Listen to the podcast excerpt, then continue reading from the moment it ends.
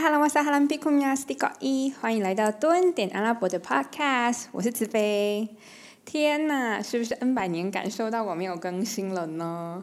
天呐，我这这边要跟大家你知道跪下来。但殊不知啊，其实在我没更新的这段期间，其实也是发生了蛮多事的，所以想要跟大家来分享。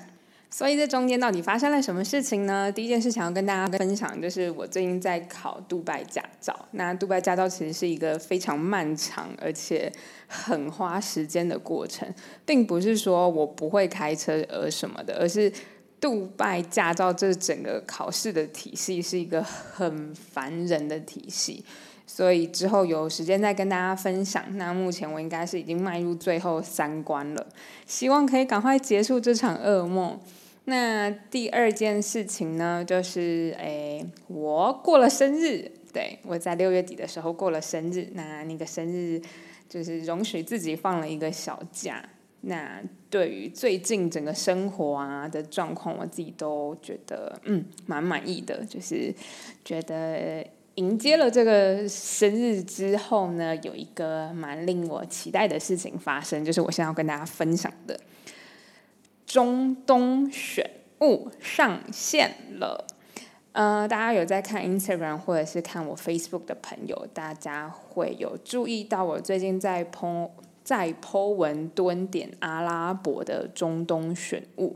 那背景是因为其实，在中东游历的这几年啊。不论是自己有时候，你知道日常生活所需嘛，就是终究还是会需要买一些东西，或者是你在旅游或者是在逛街的时候，会发现很多我觉得很精致的商品，很想很想和大家分享。之前比较像是带礼物回去给朋友们，或者是自己使用上面的心得，然后带一些小东西回去。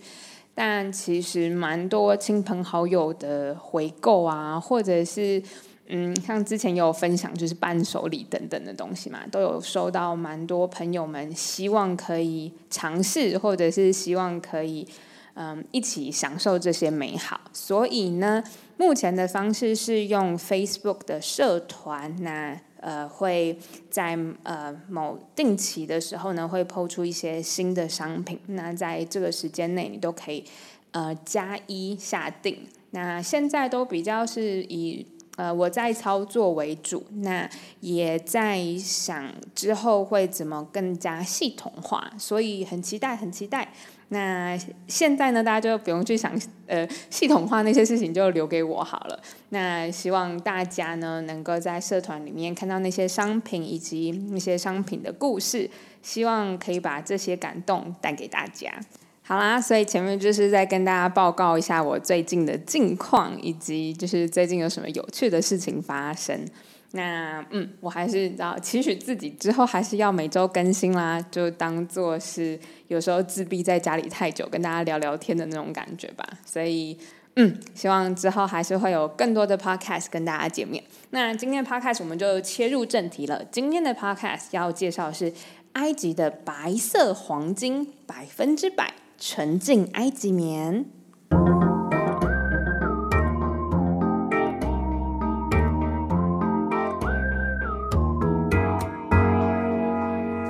级的棉花，其实大家多少应该有听过吧？但其实对于我而言，讲到埃及的埃及，我们最常想到其实会是金字塔，就是那些旅游景点。但你说真的，埃及产什么东西，我会一时语塞，讲不出来。后来也是因为来这边以后，就渐渐知道说，哦，就其实埃及橄榄油，我觉得橄榄油盛产的地方也蛮多的。那呃，其实埃及很有名的产物就是埃及的白色黄金埃及棉。那之所以为什么会讲到埃及棉这个东西呢？就要跟大家分享一个我出差的故事有关。就是呢，我自己个人是一个非常非常需要呃那个叫做什么浴巾，就是我没有浴巾我会很不喜欢洗澡。特别是那种你有时候出差或者是出去旅游的时候，假如浴巾或是毛巾，因为行李的关系嘛，所以有时候就是带小小的那种一条，呃，运动那种用的大小，我没有办法，就是我非常不喜欢用小毛巾来洗澡。但是有一次出差，我就真的忘记带到我的大浴巾。那那一次忘记带到大浴巾，我就很阿杂，因为嗯，就是小毛巾就用的很不习惯，就它终究是会干，那就是一个阿杂跟 kimoji 的感觉。所以呢，那时候呢，我就呃，因为刚好附近就有一个呃商场，所以呢就想说，好吧，那我先那时候刚好要去采买一些东西，就看到了一个一家店，那里面就有卖毛巾。那那一间店的感觉给我是一个非常 earthy、很 down to earth 的那种，嗯，有机，诶，就是很。感觉到很淳朴的那种感觉，那我自己就想说，你知道来支持一下埃及当地货物，呃，支持一下埃及当地货品啊，等等的，我就想说好，因为它就标标榜百分之百纯埃及棉和埃及制这样，所以我就进去，然后就它有各种不同的选项，我就看到还有一个大浴巾，我就买了。那那时候我就就跟他讲说我要最大的浴巾，我就想说你知道可能跟台湾那种大小差不多，就是你围在身上的时候大概会到你的大腿这样。后来呢，我就回回回家洗澡，洗洗就出来以后就拿我新的毛巾出来用。我的天呐，这个毛巾真的是很大诶。然后我第一次感受到毛巾是可以用温柔敦厚来形容的。我们常用温柔敦厚来形容一个人嘛？那我第一次你知道真的会用温柔敦厚这四个字来形容一个毛巾。我要跟大家解释一下那个毛巾的触感。那个毛巾呢，就是它很厚实，所以我才说它很敦厚。然后它非常的大，很像有一种包覆感，让我非常有安全感。那个毛巾，我后来就是去看它的那个吊牌，是一百乘以一百五，也就是说它可以绕，就是包着我，大概可以绕个一圈半吧，就是对，包着我滚起来的话可以绕一圈半。那它的长度就大概是从我胸口一直到我的那个小腿的部分，所以就是一个非常有安全感的东西。于是呢，我就开始去研究，就是毛巾或者是埃及棉到底为什么会这么这么特别。所以呢，我们今天呢，我就做了一些功课，就来跟大家就是介绍棉花。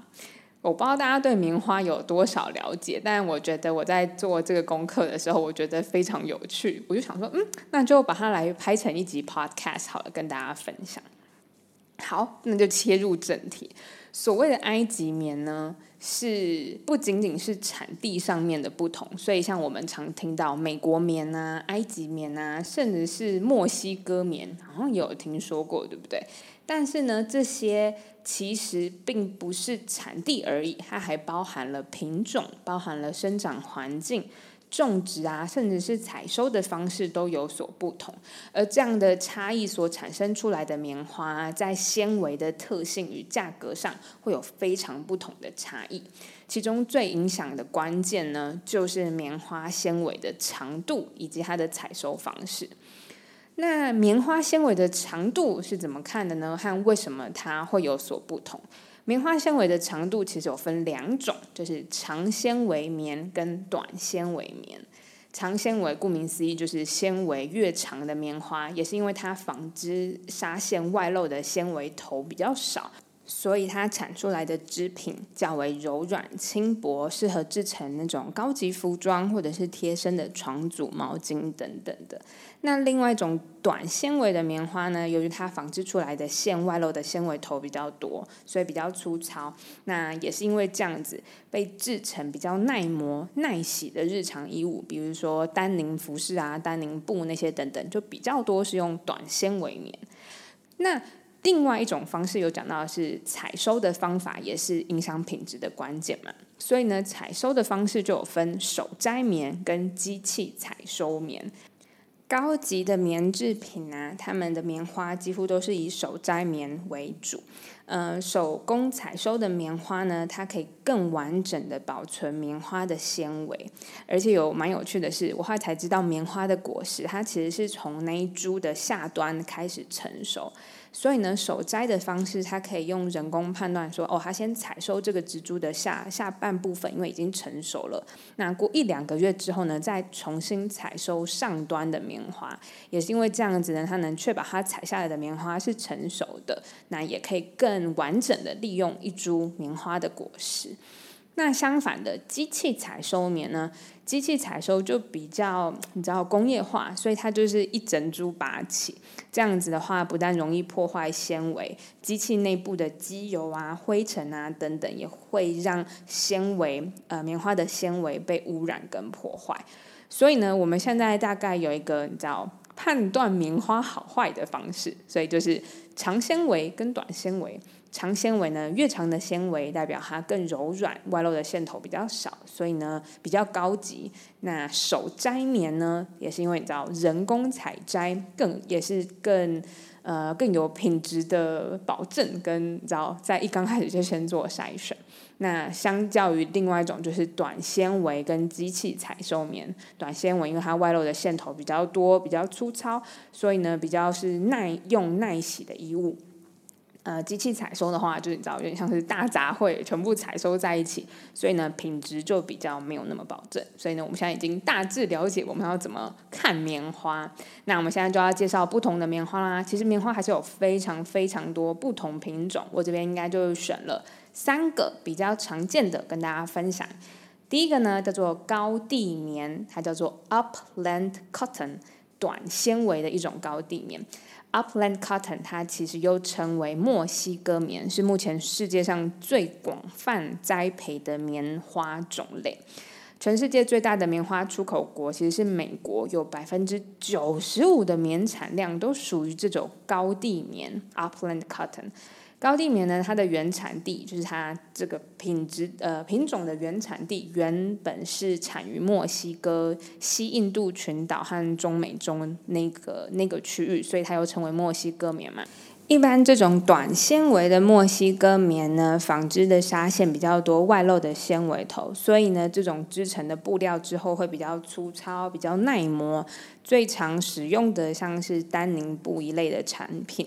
就是使用这种高地棉、墨西哥棉，所以啊，下次大家有机会，假如去看自己的牛仔裤，或者是你在买到牛仔外套的时候，可以看一下它的产地或者它使用的棉花是哪一种的。另外一个要介绍的是超长纤维的海岛棉，海岛棉的英文呢又叫做 Sea Island Cotton，它的名称源自于南卡罗来纳州 South Carolina 的潮汐岛屿区。它呢不仅纤维长度很长，质感也是非常的柔软舒适。但是由于这种棉花的品种，它只能适应于温暖潮湿的气候，所以呢，它相较于其他的品种更难被栽培，产量呢当然也比较少喽。这些品种啊，因为它非常的精致，所以呢也都是依靠手工采收来确保这些纤维不被破坏。想必这些。所产出来的呃棉花，除了产量少，质地也是非常好的。许多那种大牌啊、明星品牌，就是精品呢，透过这些海岛棉制作背心或者是衬衫，价格 价格大概是新台币八千到两万九这个区间不等啊。所以我自己是觉得蛮有趣，就是区区一个棉花，原来学问有这么这么这么多。所以呢，我们现在呢要来看下一个，也就是我们今天的重点啦，叫做超长纤维埃及棉或是吉萨棉。埃及棉 （Egyptian Cotton） 可以说是世界上最知名的长纤维棉，而且呢，它们都是完全以手工来采摘，棉花纤维格外的长、纤细且滑顺，价格当然也比较贵了。所以呢，埃及的棉花又有一说，叫做埃及的白色黄金。那除了埃及棉之外，生产于埃及吉萨省尼罗河三角洲这一带的棉花，则被称为吉萨棉 （Giza Cotton）。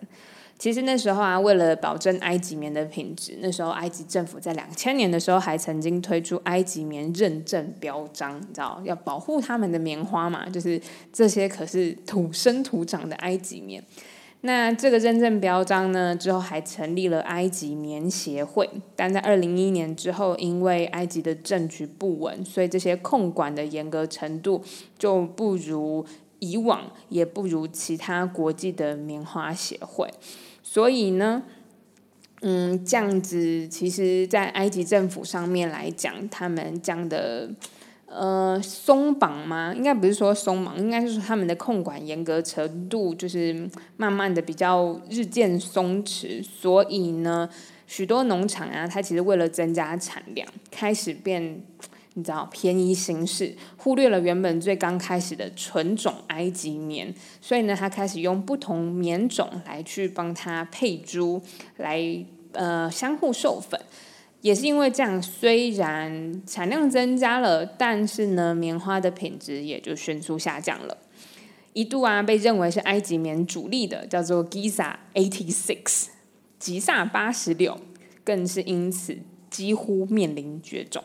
不过好险，在大家的你知道抢救之下，吉萨八十六终于还是可以继续生产。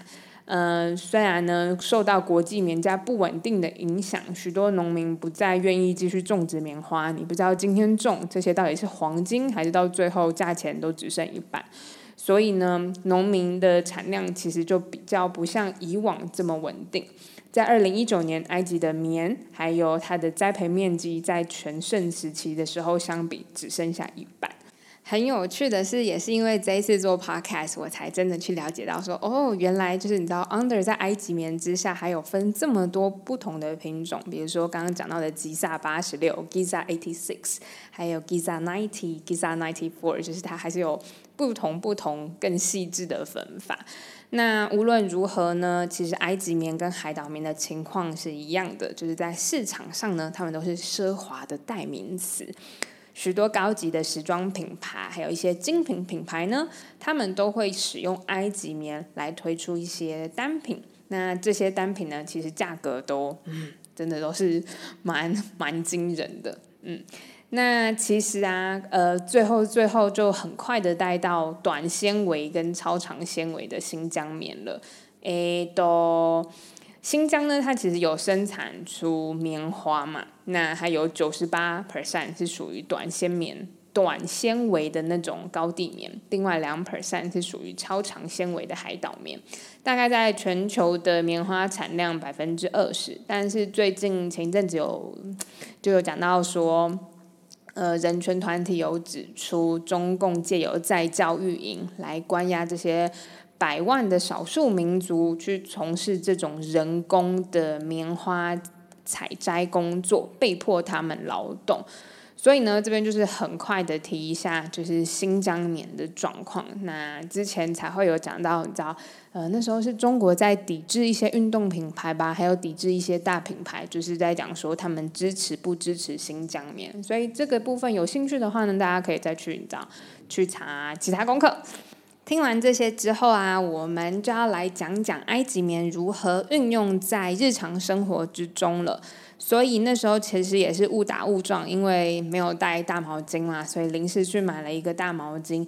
之后就是 爱上了埃及棉这一系列的东西。所以今天要介绍的品牌是 Nefertari。那 f a t e r i 呢？它是一个埃及的品牌，它一贯呢是使用一纯净朴实的风格来传递生活中简单的美好。那在它简约质感中呢，会在许多商品上面再加上古埃及刺绣，更让生活中增添一些异国的风采。这一次所选择的几个商品有小的埃及方巾，呃，那些方巾呢，它上面会。呃，刺着不同的埃及图腾，比如说生命之药，比如说荷鲁斯之眼、圣甲虫，甚至是纳夫弟弟。那这几个不同的图案呢，都非常的精致。如果大家有兴趣的话呢，可以上呃中东选物的社团去找找看自己喜欢或者是适合哪一种。所以呃，我觉得可以先从小方巾来试试看。呃，埃及棉所给你的感受。那另外呢，呃，如果你想要直上体验被包覆的感觉的话，我觉得非常非常推坑大家使用那个大大浴巾。对，那个大浴巾真的会让我有一种每一次与肌肤的接触，都感受到你知道埃及的暖阳跟尼罗河水灌溉棉花的那个滋润生长。总之，我自己是 很爱那个大浴巾。埃及棉当然不仅用在于 Nafatari 的毛巾品牌，它还有用在寝具嘛。刚刚有讲到寝具的产品，最近有爱上了一个寝具产品，之后有机会再跟大家分享啦。那我自己也想要先用用看，再决定到要不要推坑给大家试试看这些寝具。那今天就先这样子喽，希望大家对于棉花以及埃及棉都有更深一层的了解。那如果想要体验，呃，尼罗河的河水所滋润灌溉出来的棉花，在埃及的艳阳下面所生长的棉花，真的蛮适合，就是从小毛巾入手的。那今天敦点阿拉伯的 Podcast 我们就先这样子喽。如果喜欢的话呢，请记得按上订阅，然后也别忘记追踪 Instagram，有我更多的即时动态哦。那敦点阿拉伯，我们下次见，拜拜。